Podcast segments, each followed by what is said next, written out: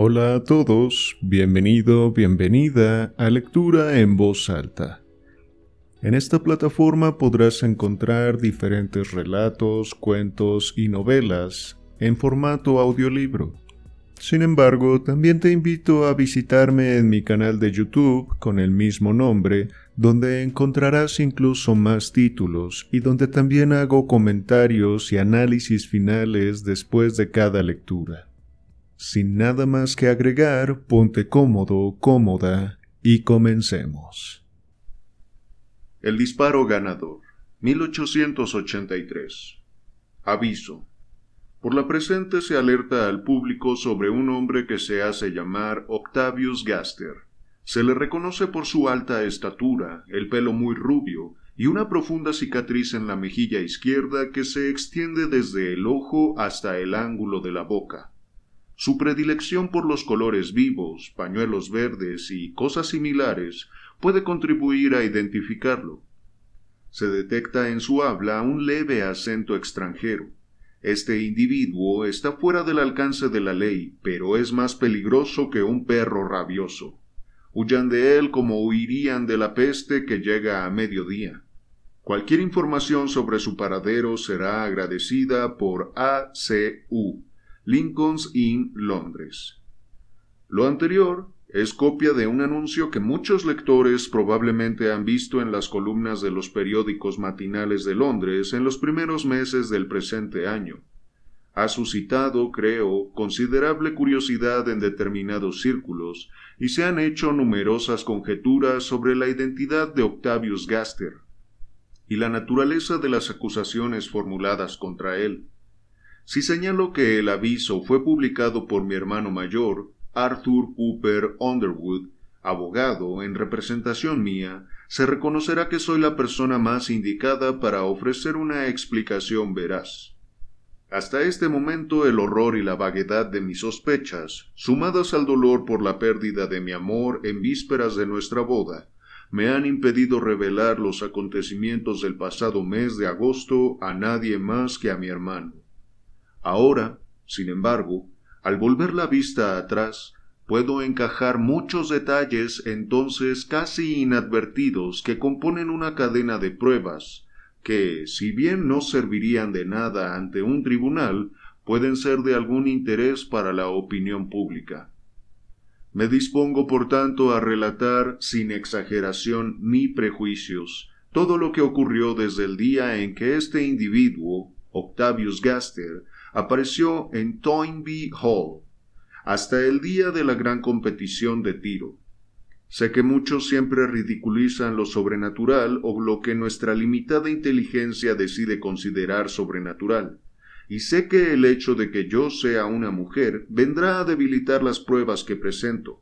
Solo puedo alegar que nunca he sido impresionable o débil de carácter, y que otras personas se formaron la misma opinión que yo de Octavius Gaster. Pasemos al relato.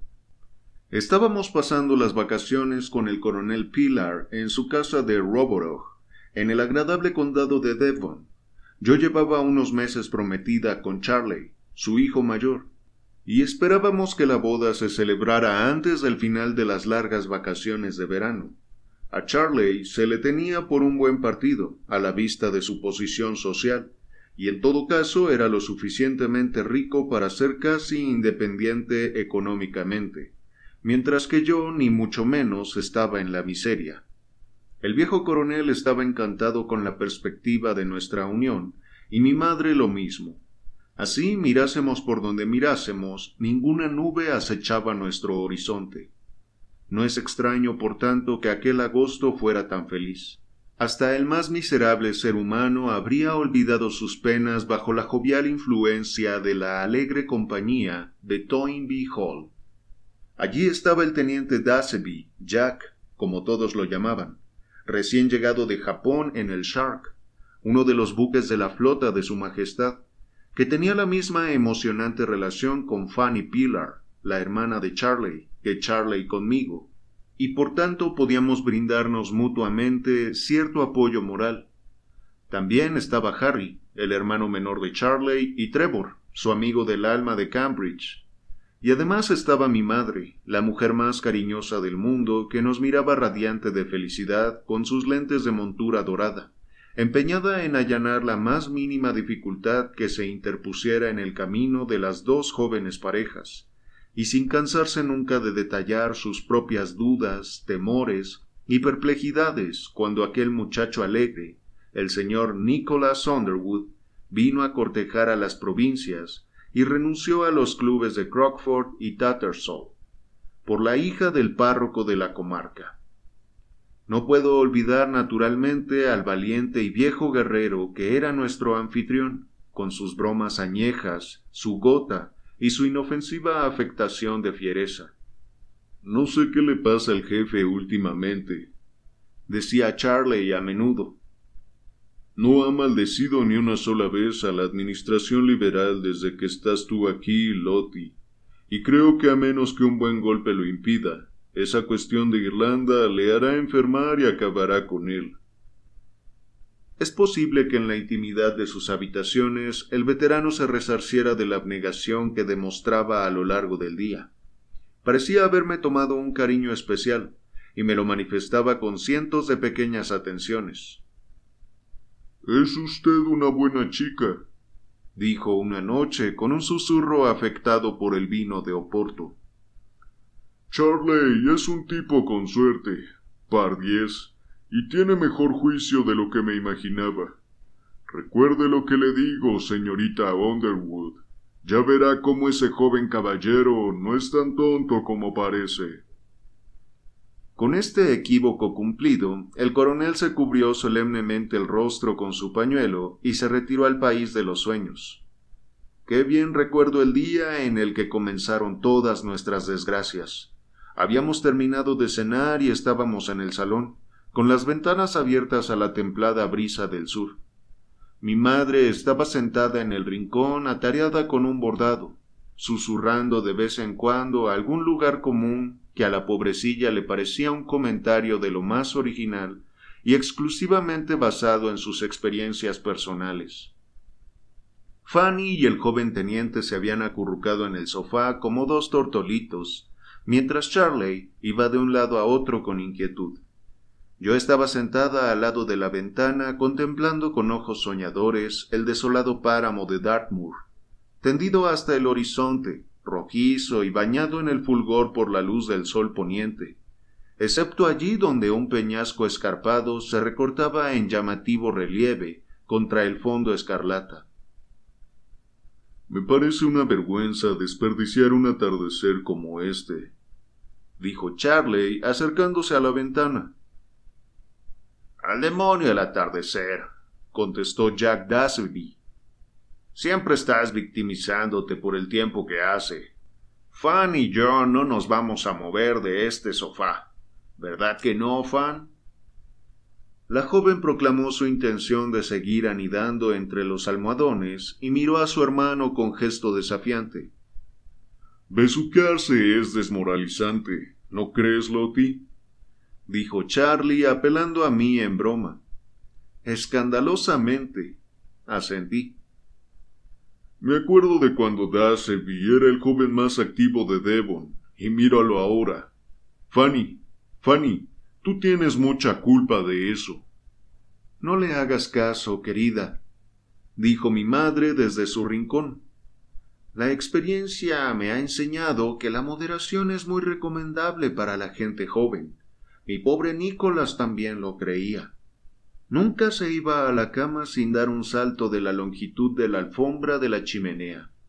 Yo le decía que era peligroso, pero él lo hacía de todos modos, hasta que una noche se cayó contra el guardafuegos y se rompió un músculo de la pierna, que lo dejó cojo hasta el día de su muerte, porque el doctor Pearson lo confundió con una fractura del hueso, y se lo entablilló, y se le agarrotó la rodilla. Decían que el pobre hombre estaba muy abrumado en ese momento, porque su hija pequeña se había tragado medio penique, y que esa había sido la causa del error. Mi madre tenía la curiosa costumbre de desviarse de la conversación y salirse a veces por la tangente, lo que hacía bastante difícil recordar la idea original. En esta ocasión, sin embargo, Charley había tomado nota para aplicar el consejo de inmediato. Muy recomendable, señora Underwood, como bien dice, observó. Y hoy no hemos salido de casa. Mira, Lottie, aún nos queda una hora de luz. ¿Qué tal si intentamos pescar una trucha? Si tu madre no tiene inconveniente. Ponte algo en el cuello, hija, dijo mi madre con la sensación de que la habían manipulado. Muy bien, querido, acepté. Subo en un momento y me pongo el sombrero. Y volveremos paseando mientras el sol se pone, dijo Charley mientras yo me acercaba a la puerta. Cuando bajé, mi prometido me esperaba con impaciencia en el vestíbulo. Cruzamos juntos el césped y pasamos por delante de las ventanas abiertas del salón, donde tres caras nos miraron con malicia.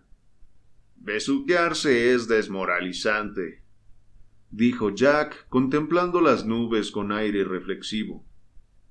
Escandalosamente, asintió Fan, y los tres nos reímos hasta que el coronel que se había quedado dormido se despertó, y oímos cómo explicaban la broma al maltratado veterano, que por lo visto se negaba obstinadamente a verle la gracia. Recorrimos el sinuoso sendero del jardín y pasamos por la portezuela de madera que da al camino de Tavistock, Charley se detuvo un momento como si dudara por dónde ir. Poco podíamos imaginar que nuestro destino dependía de esa cuestión trivial. ¿Vamos por el río, cariño, o probamos por uno de esos arroyos del páramo? ¿Qué te apetece más? Bueno, voto por cruzar el páramo. Así el paseo de vuelta será más largo. Añadió, mirando con cariño a la joven menuda del chal blanco que estaba a su lado. El arroyo en cuestión atraviesa un paraje de lo más desolado. Por carretera se encuentra a varios kilómetros de Toynbee Hall, pero éramos jóvenes y activos, y echamos a andar por el páramo a pesar de las piedras y los tojos. Ni un solo ser vivo encontramos en todo nuestro camino solitario aparte de unas pocas ovejas escuálidas de Devonshire que nos miraron con añoranza y nos siguieron un buen trecho, como intrigadas por la razón que nos había llevado a entrar en sus dominios. Casi había oscurecido cuando llegamos al arroyuelo que cae a borbotones por una abrupta cañada, y se aleja dando vueltas y revueltas para desembocar en el canal de Plymouth. Sobre nosotros se alzaban dos imponentes columnas de roca entre las que corría el agua para formar una poza profunda y tranquila. Esta poza siempre había sido uno de los rincones favoritos de Charley, y de día era un lugar muy alegre, pero en ese momento, con la luna reflejada en el espejo de las aguas y las sombras que proyectaban las rocas, tenía un aspecto muy distinto de la guarida de un amante del placer. Creo que al final no voy a pescar, cariño, dijo Charley cuando nos sentamos en un banco de musgo. Es un sitio un poco tétrico, ¿no? Mucho, asentí con un escalofrío. Descansaremos un ratito antes de volver por el camino. Estás tiritando. No tienes frío, ¿verdad? No, contesté, haciendo un esfuerzo por conservar el calor. No tengo frío, pero estoy muy asustada, aunque es una tontería. Diantre, exclamó mi prometido. No me extraña, también yo estoy algo apocado. El ruido del agua parece el estertor de un moribundo. No digas eso, Charlie, me asustas.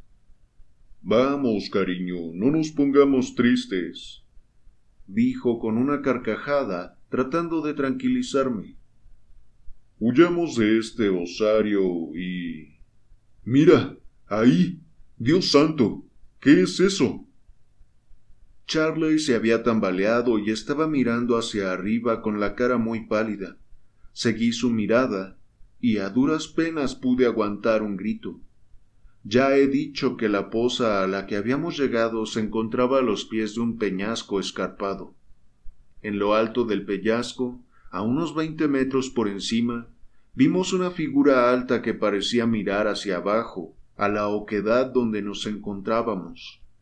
La luna empezaba a asomar justo por detrás del risco, y los rasgos demacrados y angulosos del desconocido destacaban con fuerza y claridad en el resplandor plateado. Había algo horrendo en la inesperada y silenciosa aparición del paseante solitario, aún más si se comparaba con la extraña naturaleza de la escena. Me cogí del brazo de mi prometido, muda de horror, mientras observaba las figuras del desconocido. Eh, señor, dijo Charley, pasando del miedo a la ira, como suelen hacer los ingleses. ¿Quién es usted y qué demonios está haciendo? Ah, me lo imaginaba. Me lo imaginaba. dijo el hombre sin hacernos caso, y desapareció de la cima del peñasco. Lo oímos andar entre las piedras sueltas y en unos momentos salió a la orilla del arroyo y se detuvo delante de nosotros. Si su apariencia ya nos había resultado rara a primera vista, la impresión se intensificó en vez de atenuarse al verlo de cerca. La luna iluminaba de lleno una cara alargada, flaca y con la palidez de un espectro, y la sensación se acentuaba por el contraste del pañuelo verde vivo que llevaba al cuello. Una cicatriz mal curada en la mejilla le había dejado un frunce desagradable a un lado de la boca que distorsionaba profundamente sus facciones, sobre todo cuando sonreía. El macuto a la espalda y el recio bastón en la mano señalaban que era un turista, mientras que la elegancia natural con que se levantó el sombrero al reparar en la presencia de una dama indicaba que podía arrogarse el savoir-faire de un hombre de mundo.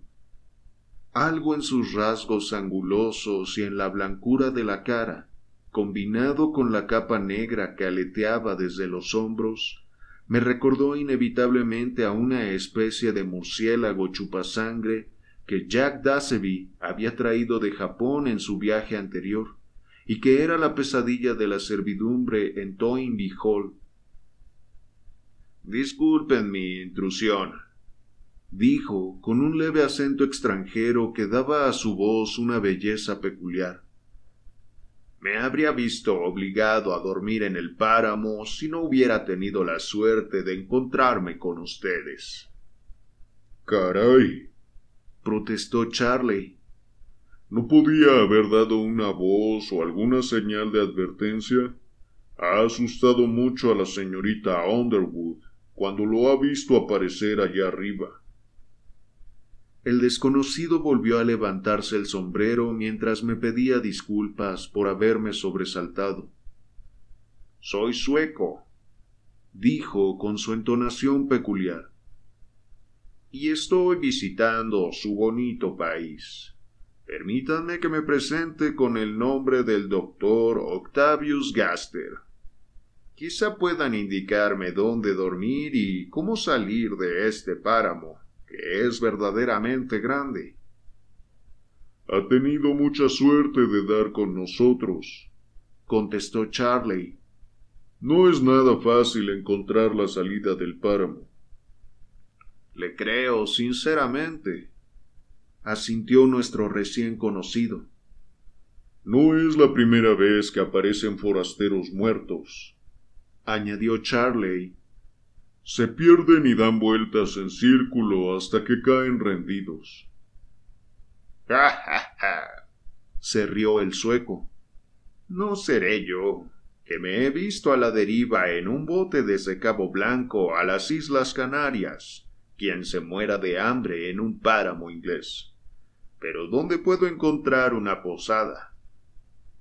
Verá, dijo Charley, a quien esta alusión del extranjero había picado el interés y que era siempre el hombre más generoso del mundo. No hay ninguna posada en muchos kilómetros a la redonda, y yo diría que hoy se ha dado usted ya una buena caminata. Venga a casa con nosotros. Mi padre, el coronel, estará encantado de conocerlo y encontrará una cama libre para usted. ¿Cómo puedo agradecerle tanta amabilidad? preguntó el viajero. Está claro que cuando vuelva a Suecia tendré curiosas historias que contarles sobre la hospitalidad de los ingleses. Tonterías, dijo Charley. Y ahora hay que ponerse en marcha porque la señorita Underwood tiene frío. Abrígate bien el cuello con el chal, Lottie. Enseguida estaremos en casa. Echamos a andar en silencio, procurando no apartarnos del camino pedregoso, perdiéndolo a veces cuando una nube velaba la luna, y recuperándolo un poco más adelante con el regreso de la luz. El extranjero parecía absorto en sus pensamientos, pero un par de veces tuve la sensación de que me observaba en la oscuridad. Entonces, dijo Charley, rompiendo el silencio por fin, ¿dice usted que navegó en un bote a la deriva? Pues sí, he visto muchas cosas extrañas y he desafiado muchos peligros, pero ninguno tan grave como aquel. De todos modos, es una historia demasiado tétrica para los oídos de una señorita. Ya se ha asustado una vez esta noche. Ah, no se preocupe por asustarme, dije, apoyándome en el brazo de Charley. Lo cierto es que no hay gran cosa que contar, aunque es muy triste. Un amigo mío de Uppsala, Carl Oswood, y yo emprendimos una aventura comercial.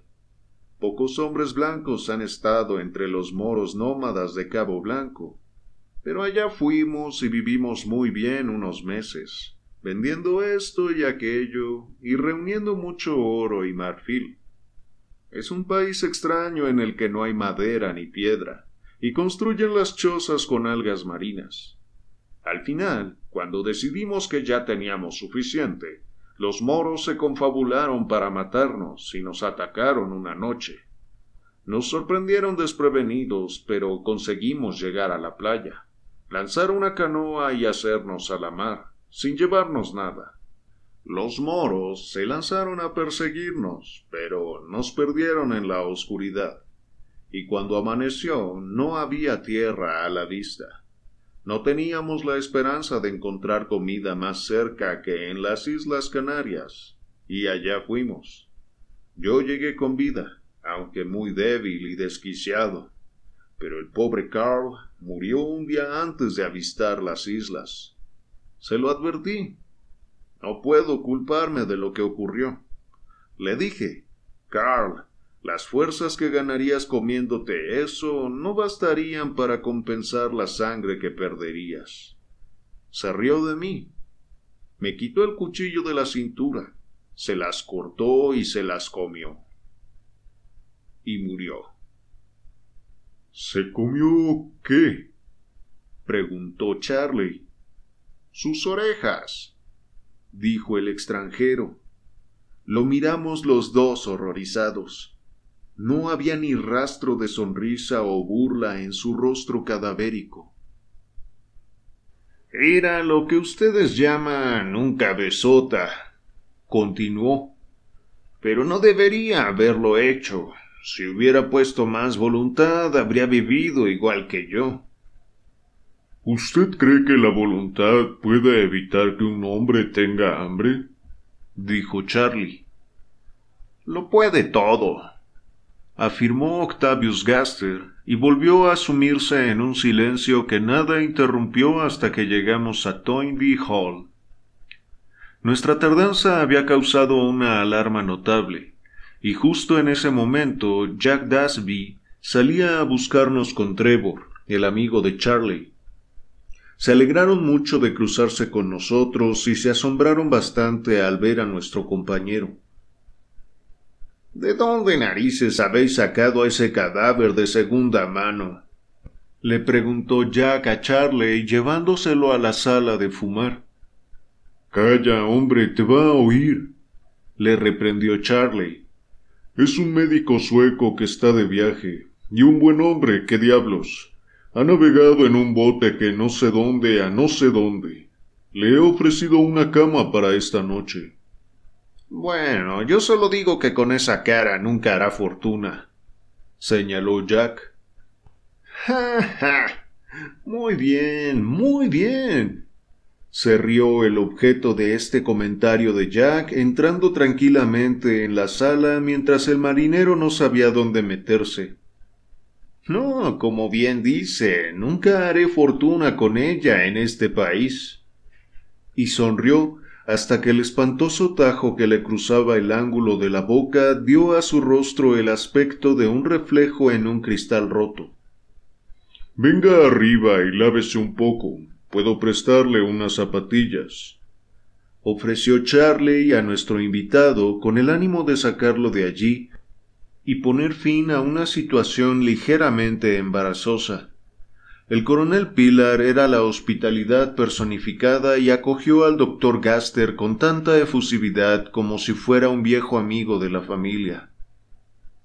Pardiez, señor, dijo. Está usted en su casa, es bienvenido, y puede quedarse todo el tiempo que guste. Aquí vivimos muy tranquilos, y una visita es toda una adquisición. Mi madre se mostró algo más fría. Es un joven muy bien informado, Loti, observó. Pero me gustaría que parpadease un poco más. No me agrada la gente que nunca parpadea. Aun así, querida, la vida me ha enseñado una lección, y es que la apariencia de un hombre tiene muy poca importancia en comparación con sus actos. Con esta observación tan novedosa y eminentemente original, mi madre me dio un beso y me dejó entregada a mis reflexiones. Al margen de cuál fuera su físico, el doctor Octavius Gaster obtuvo un gran éxito social. Al día siguiente se había integrado perfectamente en la casa, y el coronel no quería ni oír hablar de que se marchara. Asombraba a todo el mundo con la amplitud y variedad de sus conocimientos, pudo contarle al veterano militar muchas cosas más sobre la guerra de Crimea de las que él sabía. Dio al marinero información sobre la costa de Japón e incluso se enfrentó a mi atlético compañero en cuestiones relacionadas con la práctica del remo, disertando sobre palancas y puntos de apoyo, hasta que el compungido deportista de Cambridge prefirió dejar el tema. Y todo esto lo hizo con una modestia incluso con respeto, que nadie podía sentirse ofendido al verse derrotado en su propio terreno. Había en sus comentarios y en sus actos un sereno poder que causaba sensación. Recuerdo un ejemplo que en su día nos impresionó a todos. Trevor tenía un bulldog que era una bestia salvaje. Sin embargo, querría mucho a su amo y reaccionaba con ferocidad cuando alguien se tomaba alguna libertad con él. El perro, como es de imaginar, despertaba muy pocas simpatías, pero como era el orgullo del estudiante, en lugar de desterrarlo por completo, lo encerraban en los establos y le ofrecían un buen lecho. Desde el primer momento pareció que el perro le tomaba una aversión manifiesta a nuestro visitante y le enseñaba hasta el último diente cada vez que se le acercaba. El segundo día de su visita, pasábamos todos por delante del establo cuando los gruñidos del animal llamaron la atención del doctor Gaster. —¡Ah! dijo. ¿Ese es su perro, señor Trevor? Sí, es Tauser, asintió Trevor. Es un bulldog, creo. ¿Cómo llaman a esta raza típica de Inglaterra en el continente? Pura sangre, respondió el estudiante con orgullo. Son perros feos, muy feos. ¿Podría entrar en el establo y soltarlo para que pueda verlo bien? Es una lástima tener en cautividad a un animal tan poderoso y lleno de vida. Muerde a menudo, dijo Trevor con un brillo malicioso en la mirada. Pero supongo que usted no tendrá miedo de un perro. ¿Miedo? No, ¿por qué iba a tener miedo? La expresión maliciosa de Trevor se acentuó mientras abría la puerta del establo. Oí que Charley le decía al oído que no se excediera con la broma, pero el gruñido del perro no dejó oír la respuesta de Trevor. Los demás nos alejamos a una distancia respetable, mientras Octavius Gaster se quedaba en la puerta con un gesto de leve curiosidad en la cara pálida. ¿Y eso tan rojo que veo brillar en la oscuridad son sus ojos? Exactamente, dijo el estudiante agachándose para soltar la correa. Ven, llamó Octavius Gaster. El gruñido del perro se transformó de pronto en un largo gemido, y lejos de lanzarse en un ataque furioso tal como esperábamos, el animal se revolvió entre la paja como si quisiera acurrucarse en un rincón. ¿Qué demonios le pasa? preguntó perplejo su amo. Ven, repitió Gaster con un intenso tono metálico en el que había una nota de autoridad indescriptible. Ven.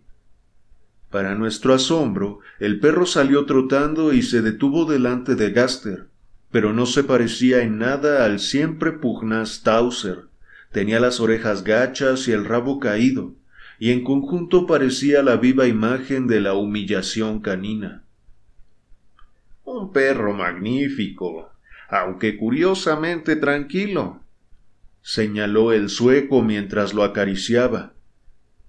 Y ahora, señor, vuelva a su sitio. El perro dio media vuelta y volvió a su rincón. Oímos el ruido de la cadena mientras lo ataban, y al momento Trevor salió por la puerta del establo sangrando por un dedo. Maldita bestia. exclamó. No entiendo qué le ha pasado. Hace tres años que lo tengo y nunca me había mordido. Me pareció, no puedo asegurarlo a ciencia cierta, pero me lo pareció, que un tirón espasmódico en la cicatriz de nuestro invitado delató sus ganas de reír. Ahora que lo pienso, creo que desde ese momento empecé a sentir un temor extraño y difuso, y una gran antipatía por aquel hombre, se sucedieron las semanas y la fecha prevista para mi boda empezaba a acercarse.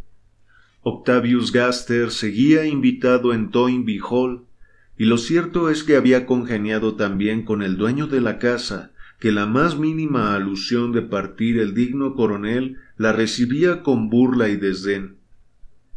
Aquí ha venido, señor, y aquí se quedará.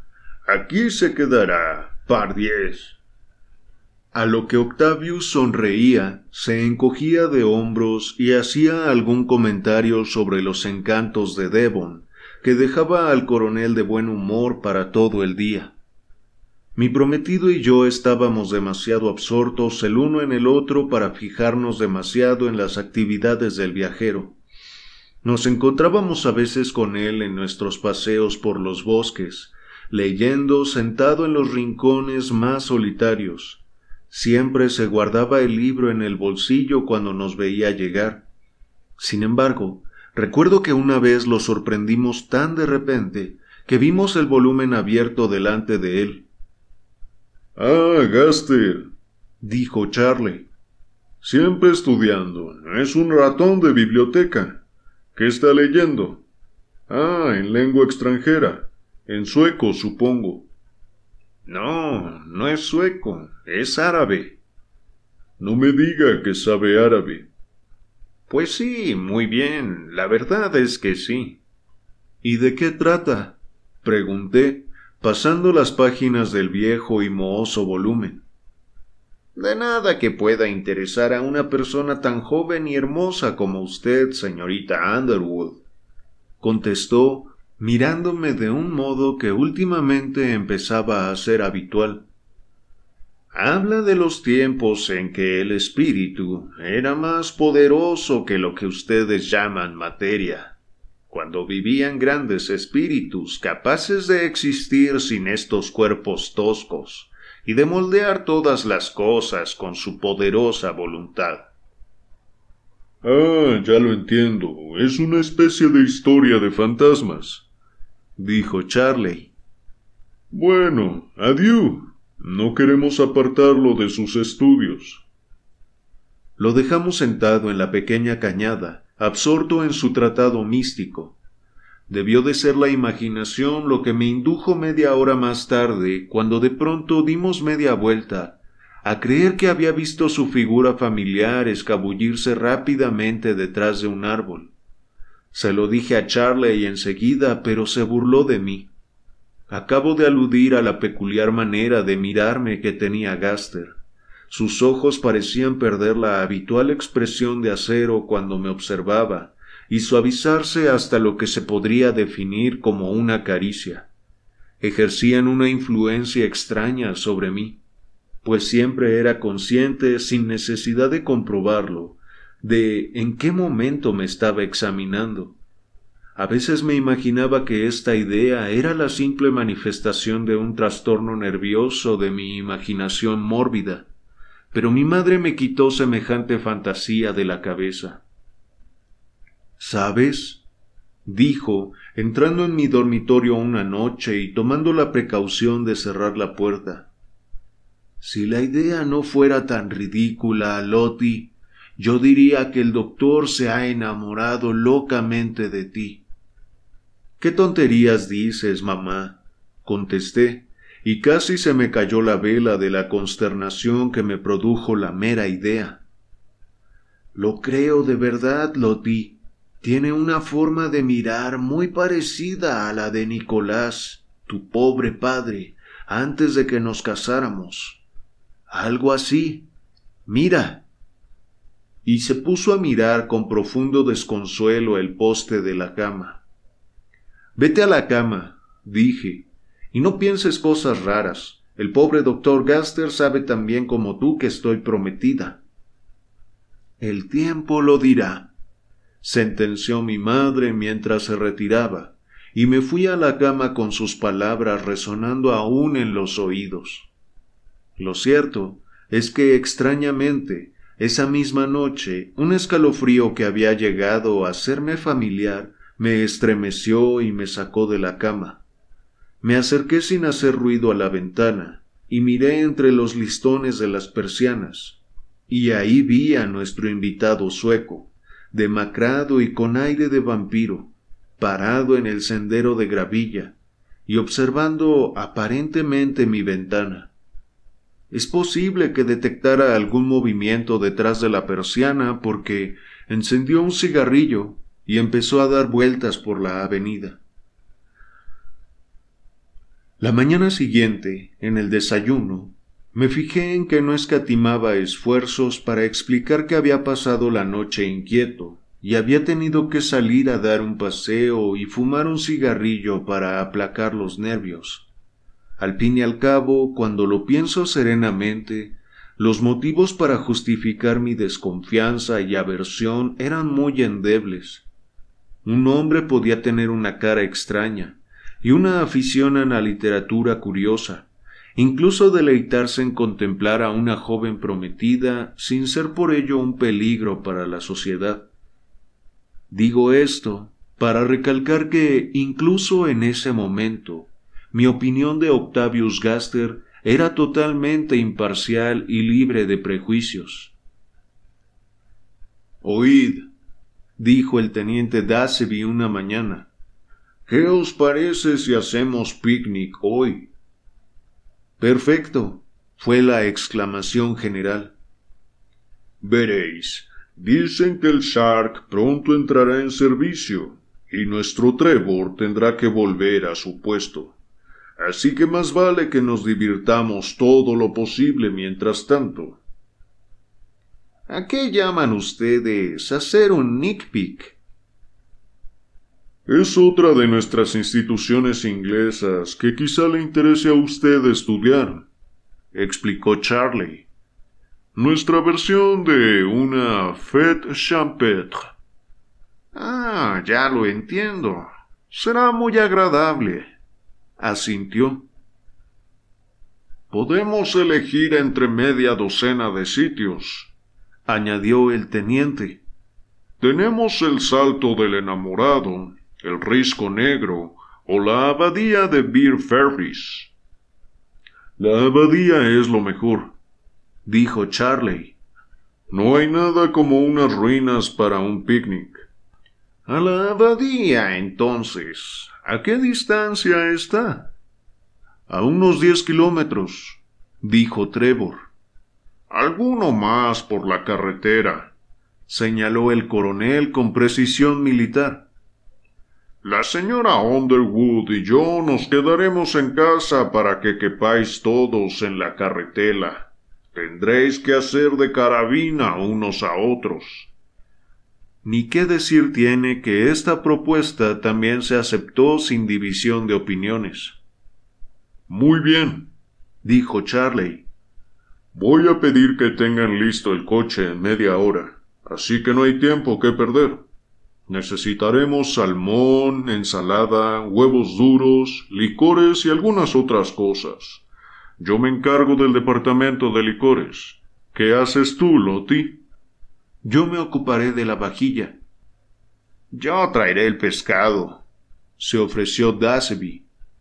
Y yo las verduras, dijo Fan. ¿Y usted, señor Gaster? preguntó Charley. La verdad, contestó el sueco con su extraña tonalidad musical. No me dejan mucho que hacer, pero puedo atender a las señoras y preparar lo que ustedes llaman una ensalada. Tendrá usted más admiradores con lo segundo que con lo primero, dije riéndome. Ah, eso cree, dijo, volviéndose bruscamente hacia mí y ruborizándose hasta la raíz del pelo. Sí, ja, ja, muy bien. Y con una risotada discordante se marchó a grandes zancadas. Loti, me reprochó mi prometido. Has herido los sentimientos de ese pobre hombre. Te aseguro que no quería. Si quieres voy a disculparme. No, déjalo, dijo Dasby, un hombre con esa jeta no tiene derecho a ser tan susceptible. Ya se le pasará. Era cierto que yo no tenía la más mínima intención de ofender a Gaster, y aún así lamenté haberlo disgustado. Cuando terminé de guardar la vajilla y los cubiertos en su cesto, los demás seguían atareados con sus diversos cometidos. Parecía un momento propicio para pedir disculpas por mi irreflexivo comentario, y sin decírselo a nadie, me escabullí por el pasillo hacia el dormitorio de nuestro invitado. Supongo que debí de acercarme con paso muy leve, o tal vez fueran las gruesas alfombras de Toynbee Hall. Lo cierto es que el señor Gaster no pareció darse cuenta de mi llegada. La puerta estaba abierta, y al acercarme y verlo en el dormitorio, noté algo tan raro que me detuve literalmente petrificada de asombro unos momentos. Gaster estaba leyendo un pequeño recorte de periódico que tenía en la mano, y que al parecer le hacía mucha gracia.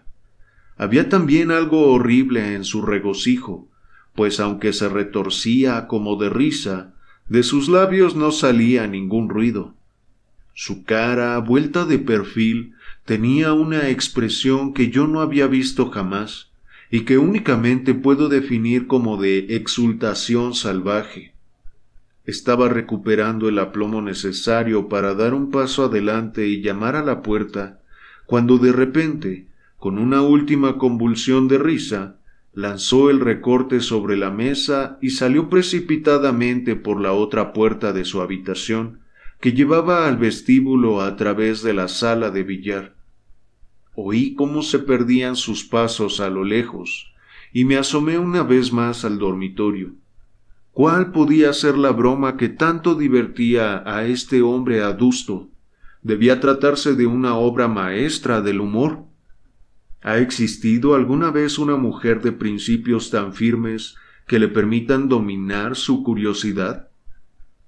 Con cautela, asegurándome de que no había nadie en el pasillo, Entré a hurtadillas en el dormitorio y examiné el papel que Gaster había estado leyendo.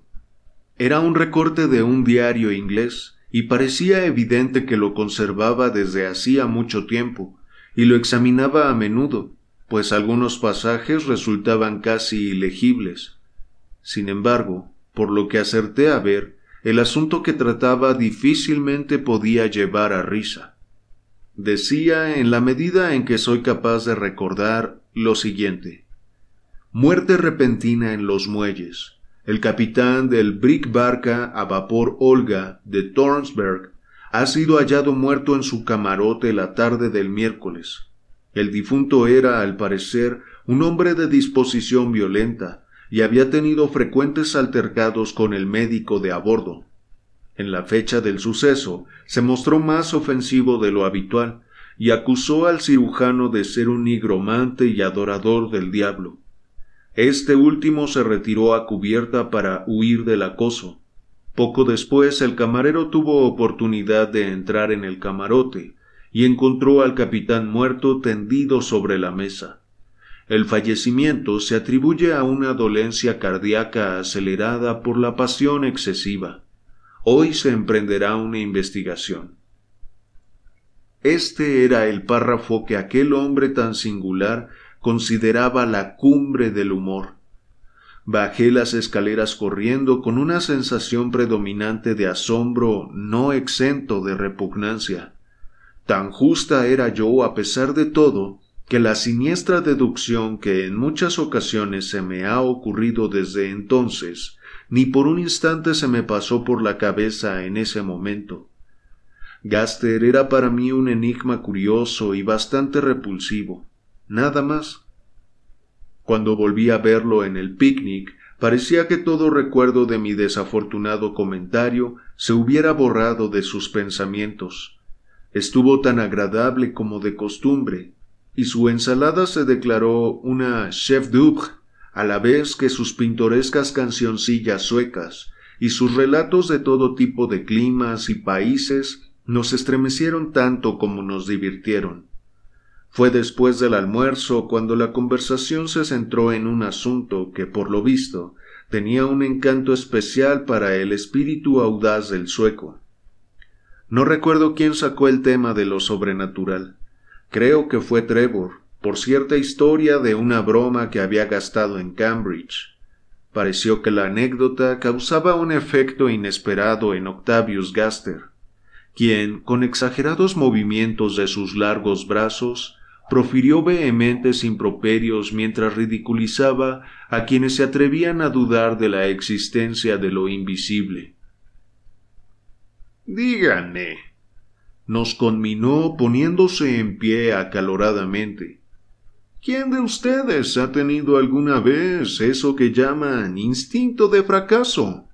El ave tiene un instinto que la guía al peñasco solitario sobre el mar infinito para poner sus huevos y se ve defraudada? La golondrina emigra al sur cuando se aproxima el invierno. ¿Y la ha llevado su instinto a extraviarse alguna vez?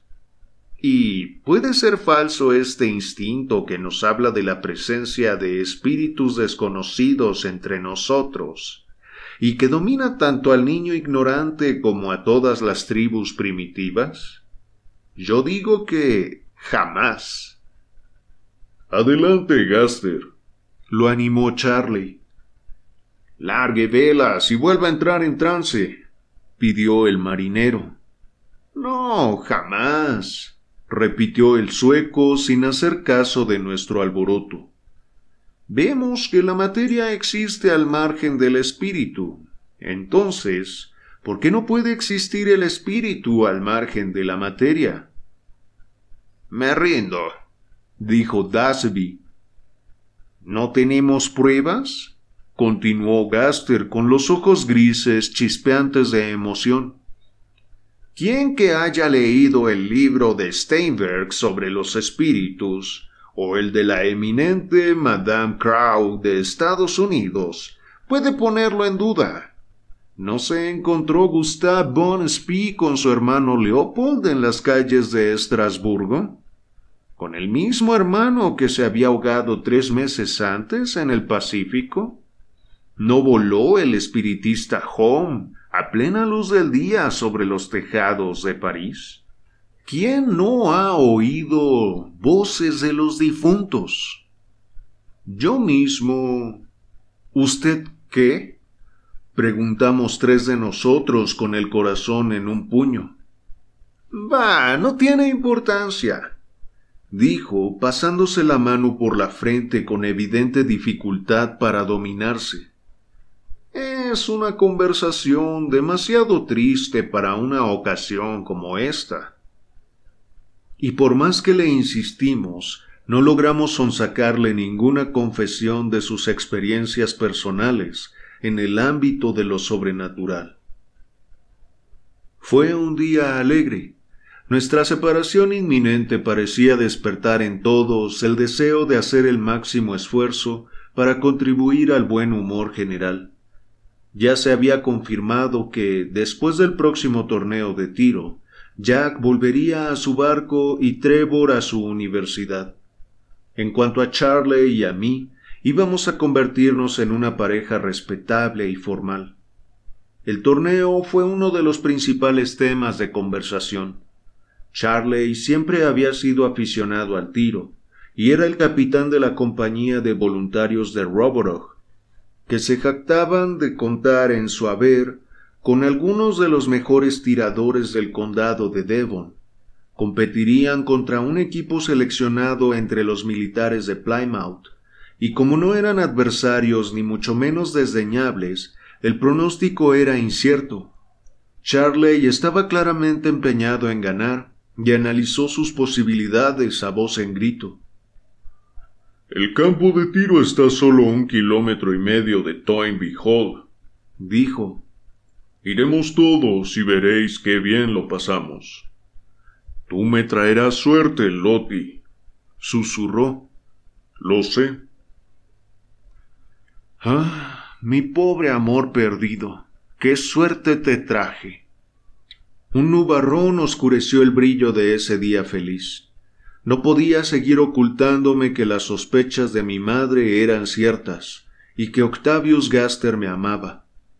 A lo largo de la excursión sus atenciones habían sido constantes y sus ojos rara vez se apartaban de mí. Había algo también en todo lo que decía que resonaba con más fuerza que las palabras. Yo estaba muy incómoda y temía que Charley se diera cuenta pues conocía bien su temperamento exaltado. Pero la idea de semejante traición no cabía en el honrado corazón de mi prometido.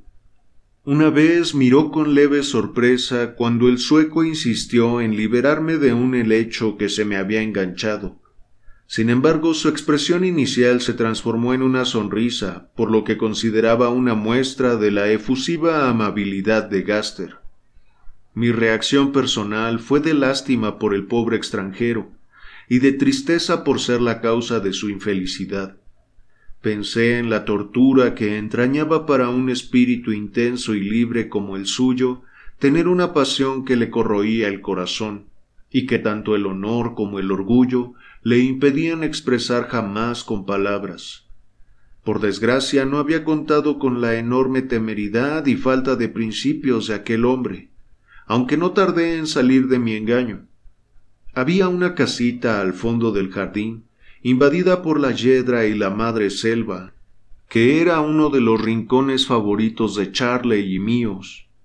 Nos era doblemente querida porque fue allí, en mi visita anterior a Toynbee Hall, donde nos dijimos las primeras palabras de amor.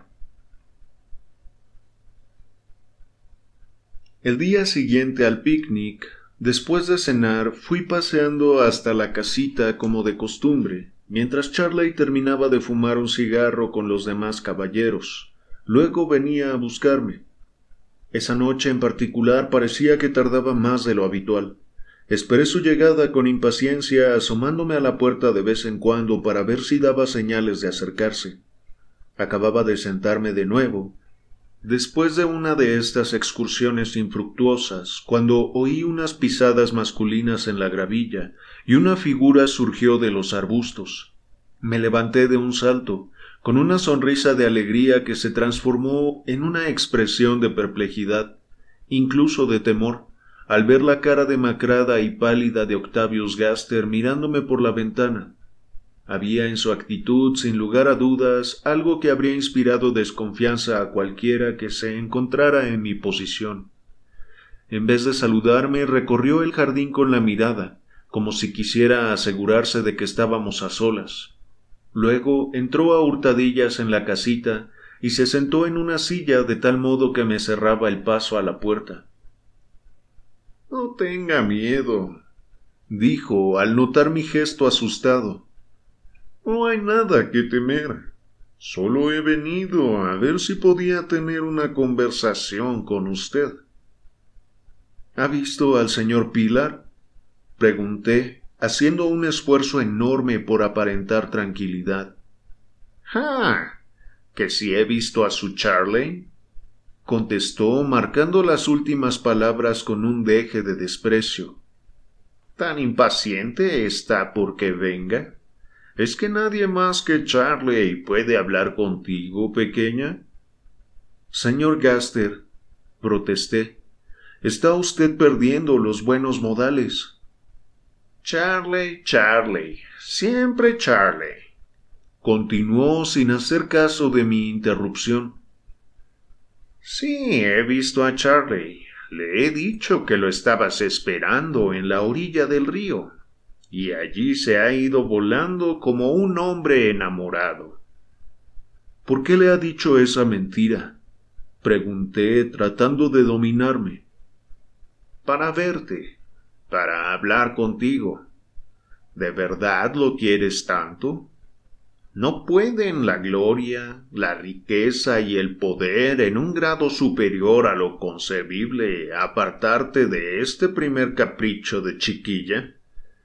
Huye conmigo, Charlotte, y todo eso y mucho más será tuyo. Ven. Y tendió los largos brazos con un ardiente gesto de súplica. Incluso entonces pensé fugazmente lo mucho que se parecían esos brazos a los tentáculos de un insecto venenoso. Me insulta usted, señor, exclamé levantándome. Le va a costar muy caro tratar así a una muchacha desprotegida. Si eso dices, pero eso no es lo que sientes. En tu tierno corazón aún queda piedad por el más miserable de los hombres. No, no vas a pasar. Antes tienes que oírme. Déjeme salir, señor. No, no te irás hasta que me digas que no puedo hacer nada para ganarme tu amor. ¿Cómo se atreve a hablarme así? Le dije casi chillando, tan indignada que le perdí el miedo. Es usted el invitado de mi futuro marido. Deje que le diga de una vez por todas que lo único que me ha inspirado desde el principio es repugnancia y desprecio sentimientos que ahora ha convertido usted definitivamente en odio. ¿Es cierto? exclamó con la voz entrecortada, tambaleándose de espaldas hacia la puerta y llevándose una mano a la garganta, como si le costara articular las palabras. ¿Es odio lo que se me ofrece a cambio de amor? ¡Ja! añadió, acercando la cara a un palmo de la mía, mientras yo me apartaba de sus ojos vidriosos. Ahora lo sé. Es eso. Es eso. Y se dio un puñetazo en la horrible cicatriz de la mejilla. Las muchachas no se enamoran de caras como esta. No soy guapo y moreno y con rizos como ese Charlie, ese colegial sin cerebro esa bestia humana que solo piensa en sus diversiones y sus... Déjeme pasar, grité mientras trataba de alcanzar la puerta. No, no te irás, no te irás, bufó empujándome. Forcejeé enérgicamente para que me soltara. Esos brazos largos me aprisionaban como unos barrotes de acero. Sentí que perdía las fuerzas y estaba a punto de hacer un último y desesperado intento por liberarme, cuando una fuerza irresistible separó a mi agresor de mí y lo lanzó de espaldas contra el camino de grava. Levanté los ojos y vi en la puerta la imponente figura de Charley y sus hombros cuadrados. Cariño mío, dijo, cogiéndome entre sus brazos. Siéntate aquí, aquí en la esquina. Ya no hay peligro. Ahora mismo vuelvo.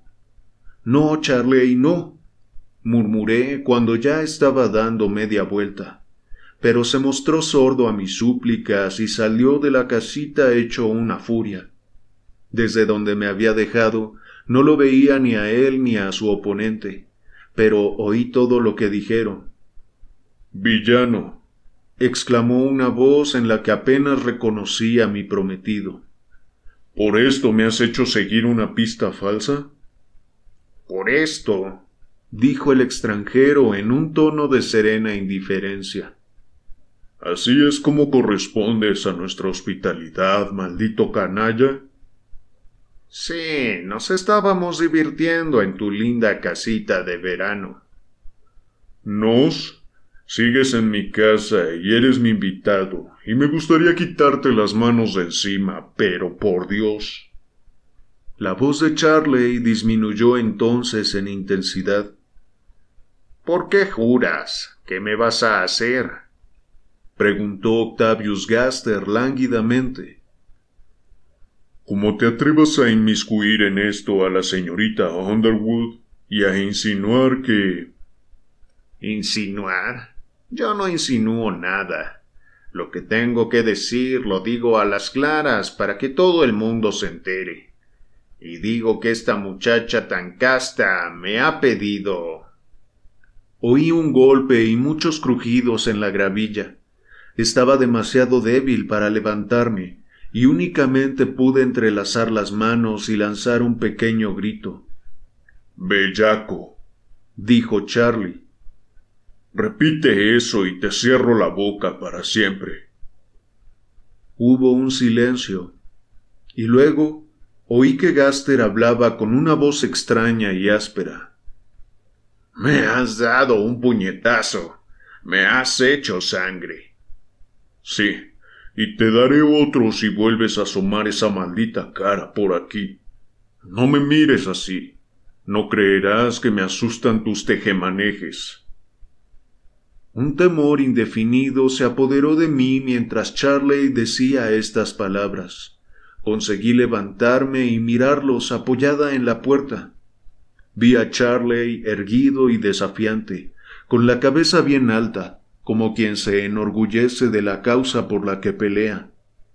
Octavius Gaster enfrente de él lo observaba con los labios apretados y una mirada torva en los ojos crueles. Sangraba mucho por un corte profundo en el labio, y se miraba el pañuelo verde y el chaleco blanco. Se fijó en mí en el mismo instante en que salí de la casita. ¡Ja, ja! soltó una carcajada diabólica. Ahora sale la novia. Mírenla, dejen paso a la novia. ¡Ah, la feliz pareja! ¡La feliz pareja! Y con otro estallido de maléfica alegría, dio media vuelta y saltó la tapia desmoronada del jardín a tal velocidad que desapareció antes de que nos diéramos cuenta de lo que iba a hacer. Ay, Charlie, dije cuando mi prometido volvió a mi lado. Lo has herido. ¿Que lo he herido? Eso espero. Vamos, cariño, estás asustada y cansada. No te ha hecho daño, ¿verdad? No, pero estoy muy mareada y débil. Ven, volveremos a casa despacio. Qué granuja. Ha sido un plan astuto y deliberado. Me dijo que te había visto en el río, y ya iba a buscarte cuando me encontré con Stokes, el hijo del guarda que volvía de pescar, y me dijo que allí no había nadie. No sé por qué al decirme Stokes eso, de pronto se me pasaron por la cabeza mil detalles a la vez, y en un instante concluí que Gaster era un villano, y vine corriendo a la casita lo más deprisa que pude. Charley me agarré del brazo de mi prometido.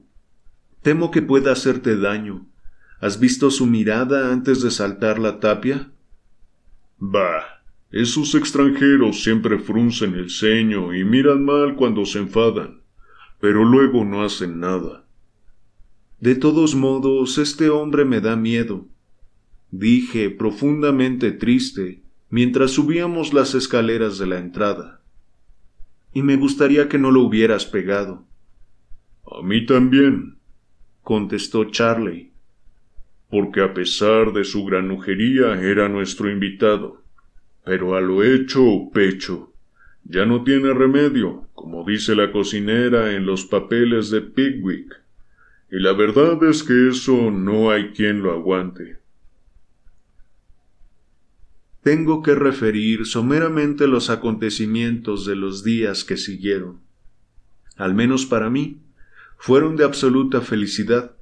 Con la partida de Gaster sentí como si una nube se disipara en mi alma, y el abatimiento que se había apoderado de todos en la casa se esfumó por completo. Volví a ser la muchacha alegre que era antes de la llegada del extranjero. Incluso el coronel se olvidó de lamentar su ausencia, absorto como estaba en la inminente competición en la que iba a participar su hijo. Era nuestro principal tema de conversación y los caballeros apostaban a manos llenas por el éxito del equipo de Roborog, aunque al aceptar las apuestas nadie tuvo la desconsideración de manifestar que apoyaba a los adversarios. Jack Dasby se fue a Plymouth y se ocupó de establecer las apuestas con algunos oficiales de la Marina, tan a la ligera que calculamos que en el caso de que ganara Roborog, nuestro amigo perdería 17 chelines, mientras que si ocurría lo contrario, contraería deudas imposibles de pagar. Charley y yo teníamos el acuerdo tácito de no nombrar a Gaster ni aludir en modo alguno a lo que había pasado. La mañana siguiente a nuestra escena en el jardín, Charley envió a una criada a la habitación del sueco con órdenes de empaquetar lo que encontrase y dejarlo en la posada más próxima. Resultó, sin embargo, que todos los efectos personales de Gaster ya se habían retirado, aunque cómo y cuándo era un completo misterio para los criados. Conozco pocos sitios más bonitos que el campo de tiro de Roborog, se encuentra en una cañada de aproximadamente un kilómetro y medio de largo y totalmente llana, para que las dianas puedan colocarse a una distancia de entre 200 y 700 metros, y las más alejadas son poco más que puntos blancos contra el verde de las colinas que se levantan detrás. La cañada en sí es parte del gran páramo, y sus lados, que se elevan gradualmente, se pierden en la inmensa llanura pedregosa. Su carácter simétrico sugería el espíritu imaginativo que un gigante de tiempos antiguos excavó al páramo con una enorme pala de remover el queso, pero al primer intento llegó a la conclusión de que aquel terreno no valía para nada. Incluso se podría imaginar que dejó el montón de tierra desechada en la boca del corte que había abierto, pues allí se formaba un montículo considerable, desde donde disparaban los concursantes, y hacia donde nos encaminamos esa tarde a Siaga. Nuestros adversarios habían llegado antes, acompañados de un buen número de oficiales de la Marina y el Ejército, y una larga fila de vehículos modestos indicaba que los buenos vecinos de Plymouth habían querido aprovechar la oportunidad de ofrecer a sus mujeres e hijos una excursión al páramo.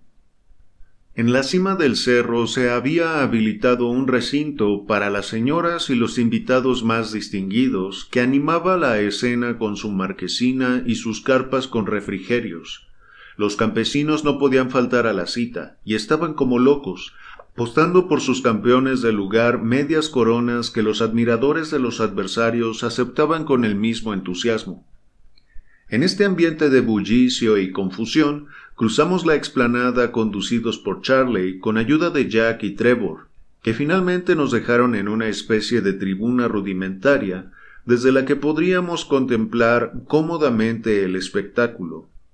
Sin embargo, pronto quedamos tan fascinados por las maravillosas vistas que nos olvidamos por completo de las apuestas, los empujones y el alboroto de la multitud que teníamos delante. Al sur se veían las volutas de humo azul de Plymouth flotando en el aire sereno del verano, y más allá el ancho mar, tendido hasta el horizonte, inabarcable y oscuro, menos donde una ola petulante trazaba una línea de espuma, como si se rebelara contra la calma profunda de la naturaleza.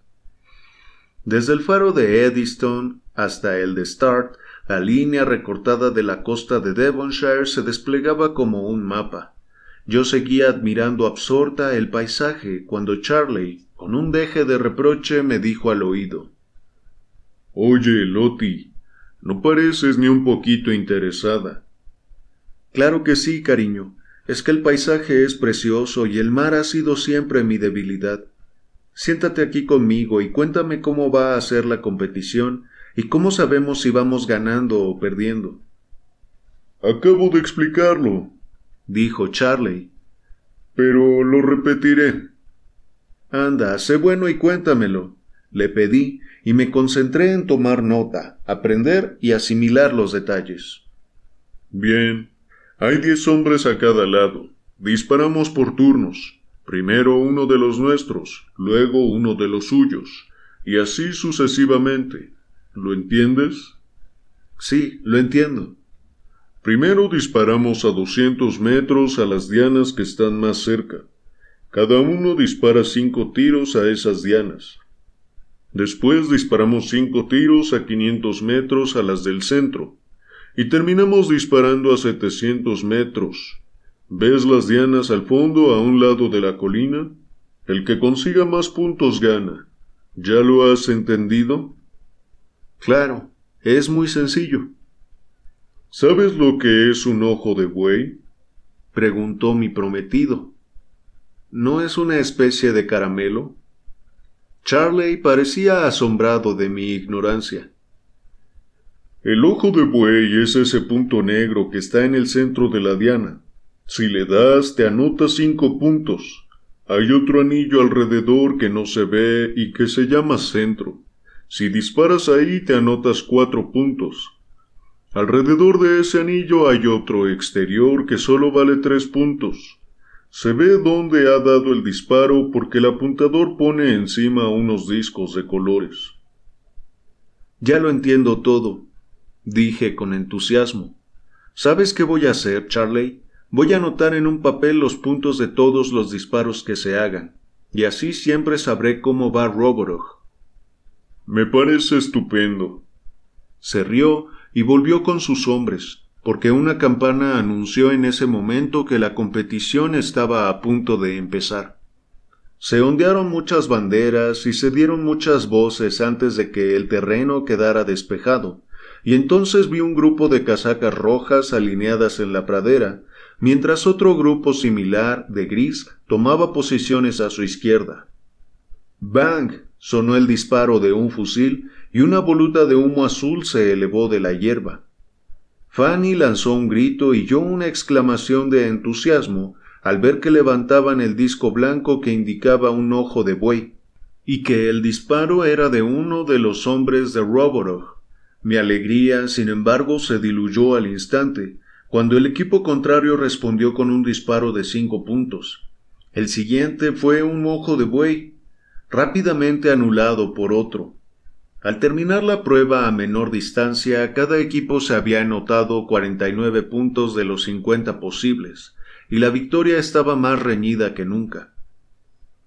La cosa se está poniendo emocionante, dijo Charley acercándose a la tribuna. Dentro de unos minutos empezaremos los disparos a 500 metros. ¡Ay, Charlie! gritó Fanny llena de emoción. No falles por nada del mundo. No fallaré si puedo evitarlo, contestó él alegremente. Hasta ahora habéis hecho ojo de buey en todos los disparos, señalé. Sí, pero cuando aumenta la distancia no es tan fácil. Haremos todo lo posible, mas no podemos hacer. Ellos tienen en el equipo a uno que es buenísimo a larga distancia. Ven aquí un momento, Lottie. ¿Qué pasa, Charley? le pregunté mientras me apartaba de los demás. Vi en su expresión que algo le preocupaba. Es ese hombre, refunfuñó. ¿Qué narices ha venido a hacer aquí? Tenía la esperanza de no volver a verlo. ¿Cómo? ¿Gaster? ¿Ese sueco infernal? Seguí la dirección de la mirada de Charlie, y allí, sin la menor duda, encima de un montículo y cerca de la zona donde se encontraban los tiradores, vi la figura alta y angulosa del extranjero. Parecía completamente ajeno a la sensación que su apariencia singular y su rostro horrendo causaban entre los fornidos campesinos que lo rodeaban, pues tenía el cuello estirado y miraba a todas partes como si buscase a alguien. Mientras lo observábamos, nos vio de repente, y tuve la impresión incluso a esa distancia de que un espasmo de odio y victoria alteraba sus rasgos blancos. Un extraño presentimiento se apoderó de mí, y estreché la mano de mi prometido entre las mías. Ay, Charlie, no vuelvas a la competición, di que te encuentras mal, pon alguna excusa y déjala. No digas tonterías, chiquilla, exclamó, riéndose con ganas de mi pánico. ¿De qué tienes tanto miedo? De él. No seas boba, mi vida. Quien te oyera hablar así de él pensaría que es un semidios.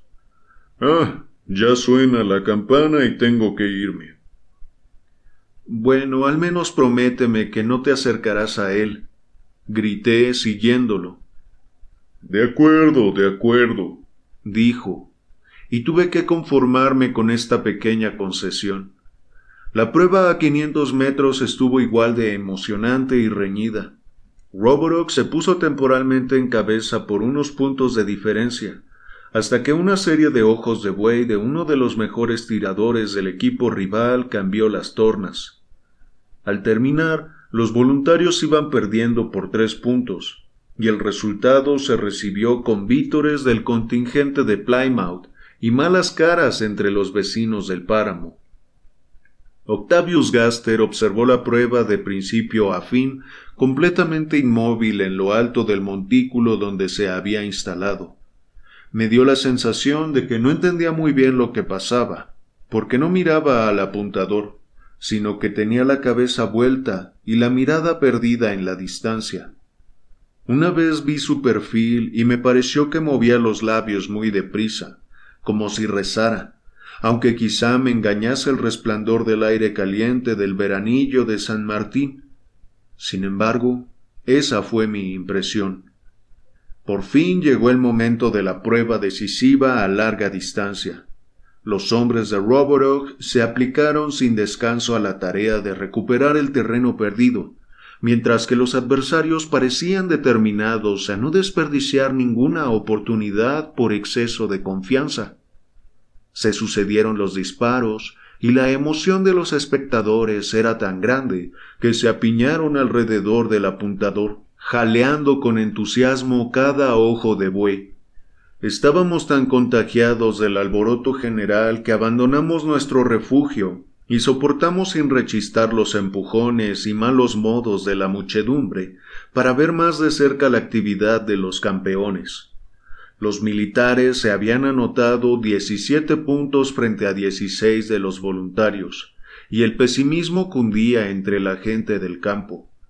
Las cosas empezaron a pintar algo mejor cuando los dos equipos empataron a veinticuatro y aún mejor cuando un disparo certero del equipo local elevó su puntuación a 32 frente a 30 de los oponentes. De todos modos, aún tenían que recuperar los tres puntos perdidos en la prueba anterior. El marcador subía poco a poco, y los esfuerzos de ambos equipos para alzarse con la victoria eran desesperados. Un escalofrío recorrió a la multitud cuando se supo que el último de los casacas rojas ya había disparado, que aún tenía que disparar un voluntario, y que los soldados llevaban cuatro puntos de ventaja. Incluso la gente tan poco aficionada al deporte como nosotros vivió con emoción extrema la crítica situación que se presentaba. Si el último representante de nuestro pueblo alcanzaba el ojo de buey, la competición estaba ganada. La copa de plata, la gloria, el dinero de las apuestas, todo dependía de ese único disparo. El lector podrá imaginar que mi interés no decayó mucho menos cuando, estirando el cuello y poniéndome de puntillas, vi que Charley cargaba fríamente un cartucho en el fusil, y comprendí que de su destreza dependía el honor de Roborog. Fue esto, creo, lo que me dio fuerza para abrirme paso a empujones entre el gentío y ponerme casi en primera fila, donde tenía una vista excelente del desarrollo del torneo. Estaba entre dos ganaderos gigantescos, y mientras esperábamos que se lanzara el tiro decisivo, me fue imposible no oír la conversación que, con marcado acento de Devon, tenían por encima de mi cabeza. Es un hombre raro y feo, dijo uno. Lo es, asintió el otro con cordialidad. ¿Has visto qué ojos tiene? Eh, Hawk, mira qué boca tiene ese de ahí, si hasta parece que echa espuma como el perro de Watson, el cachorro de Bulldog que murió loco de rabia. Me volví a mirar al objeto de estos elogiosos comentarios, y mis ojos dieron con el doctor Octavius Gaster, de cuya presencia me había olvidado totalmente con la emoción. Tenía la cara vuelta hacia mí, pero era evidente que no me veía, porque su mirada estaba puesta con una insistencia férrea entre un punto situado a media distancia entre nosotros, las dianas del fondo y él. Nunca he visto nada que se pueda comparar con la extraordinaria concentración de esa mirada, con las córneas como hinchadas, como si fueran a reventar en cualquier momento, mientras que las pupilas se contraían en un punto diminuto. Le caían chorros de sudor por la cara larga y cadavérica, y tal como acababa de observar el ganadero, tenía restos de espuma en las comisuras de los labios. La mandíbula estaba tensa, como en un denodado esfuerzo de la voluntad que necesitaba de toda la energía de su ser. Este rostro no se borrará de mi memoria hasta el día de mi muerte, ni dejará de perseguirme en sueños. Me estremecí y aparté la cabeza con la vana esperanza de que el franco ganadero tuviera razón y una enfermedad mental fuera la causa de las extravagancias de aquel hombre singular. Un imponente silencio se cernió sobre la muchedumbre, mientras Charley, que ya había cargado su fusil, cerraba alegremente la recámara con un chasquido y avanzaba hacia su posición. Muy bien, señor Charles, muy bien. Oí susurrar al anciano Mackintosh, el sargento de los voluntarios, cuando pasé a su lado. Cabeza fría y pulso firme es lo que hace falta, señor. Mi prometido sonrió al canoso soldado mientras se tumbaba en la pradera, y dirigía la vista por la mira del rifle en mitad de un silencio en el que se oía con toda claridad el rumor de la brisa entre las brisnas de hierba. Más de un minuto estuvo apuntando. Pareció que apretaba el gatillo con el dedo, y todas las miradas se centraron en la remota Diana, cuando, de repente, en vez de disparar, se puso de rodillas y dejó el arma en el suelo. Para sorpresa de todos, estaba blanco como un cadáver y tenía la frente sudorosa. Oye, Mackintosh, dijo con una voz extraña y jadeante. ¿Hay alguien entre la Diana y yo? Entre medias, señor, ni un alma contestó el atónito sargento. Ese hombre de ahí. gritó Charley con enérgico ardor, a la vez que agarraba al sargento del brazo y señalaba hacia la diana. ¿No lo ves ahí, justo en medio de la línea de fuego? No hay nadie. gritaron media docena de voces. ¿No hay nadie? Bueno, habrán sido imaginaciones mías, admitió Charley pasándose despacio una mano por la frente. Aunque lo habría jurado. Vamos, dame el fusil. Volvió a tenderse en la hierba y se llevó el arma lentamente a los ojos. Apenas había mirado a lo largo del cañón cuando otra vez dio un salto y un grito fuerte. Ahí. Os digo que lo estoy viendo. Va vestido con el uniforme de los voluntarios y se parece mucho a mí. Es mi viva imagen. ¿Esto es una conspiración? añadió, volviéndose hacia la multitud con fiereza. ¿Me estáis diciendo que nadie ve a un hombre que se parece a mí acercándose desde esa diana, a menos de doscientos metros de donde estoy? Habría ido corriendo a su lado si no hubiera sabido cuánto le molestaban las intromisiones femeninas y todo lo que se pareciera a una escena. Tuve que conformarme con escuchar en silencio sus desconcertantes frases. Protesto, exclamó un oficial dando un paso adelante. Este caballero tiene que disparar retiraremos a nuestros hombres del campo y nos proclamaremos vencedores. Pero puedo matarlo, contestó el pobre Charley con la voz cadeante. Patrañas, tonterías, mátalo entonces. rugió una docena de voces masculinas. Lo cierto, le dijo uno de los militares que estaba delante de mí a su compañero, es que los nervios del joven no están a la altura de la ocasión y lo sabe, y está intentando echarse atrás. Poco podía adivinar el imbécil teniente las ganas que tenía mi mano de alargarse y darle un sonoro sopapo en las orejas. Es por el brandy de tres estrellas de Martel, es por eso, susurró el otro. Lo malo por conocer.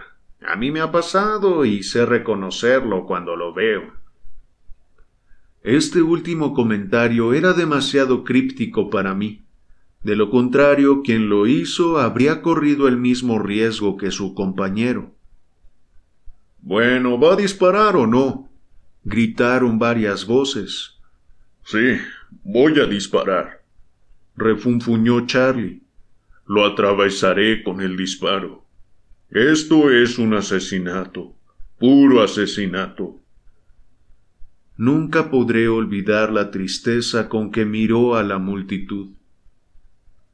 Estoy apuntando con ese hombre en medio, Mackintosh, murmuró mientras se tendía en la hierba y apoyaba el arma en el hombro por tercera vez.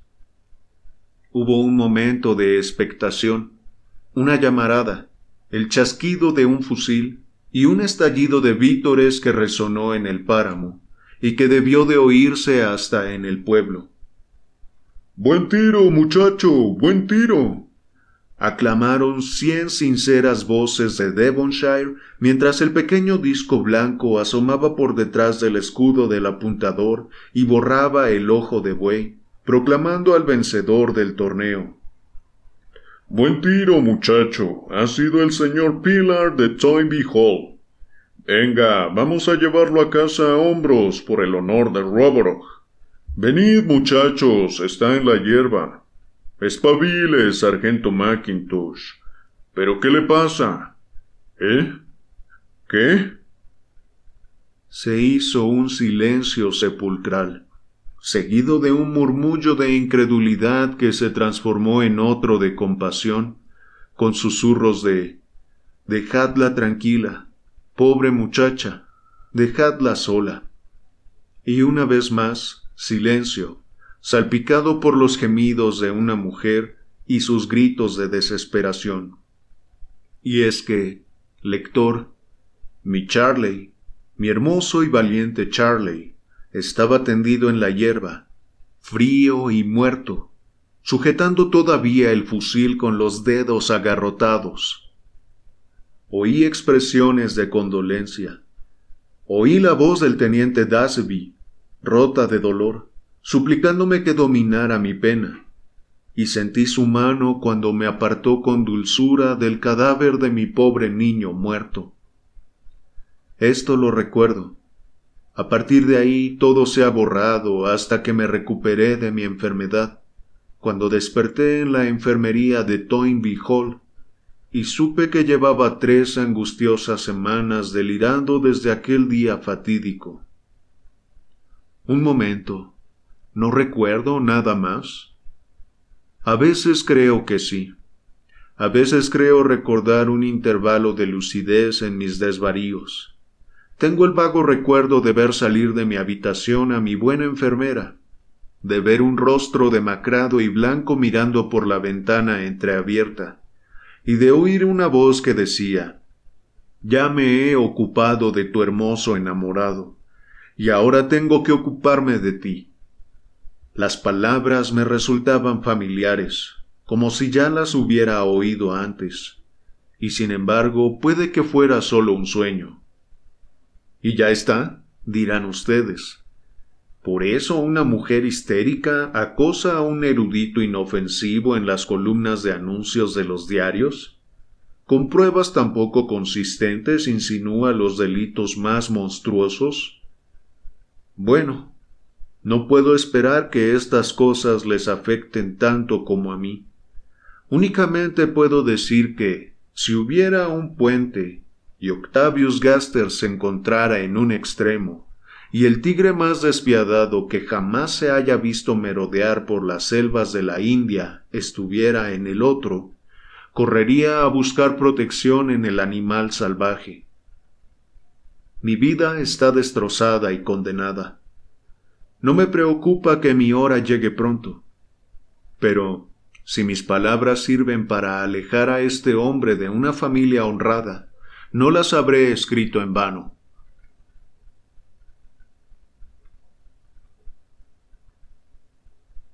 Dos semanas después de escribir este relato, mi pobre hija desapareció.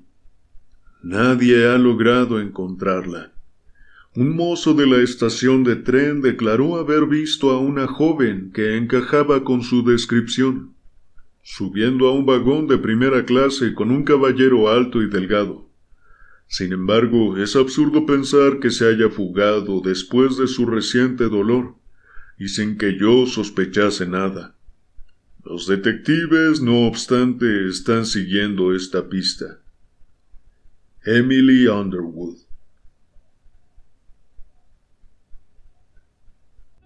Gracias por haberme acompañado en una lectura más. Te recuerdo que puedes encontrar muchos más audiolibros y relatos si me buscas en YouTube como Lectura en Voz Alta. Para mí ha sido un placer leerte como siempre. Nos vemos.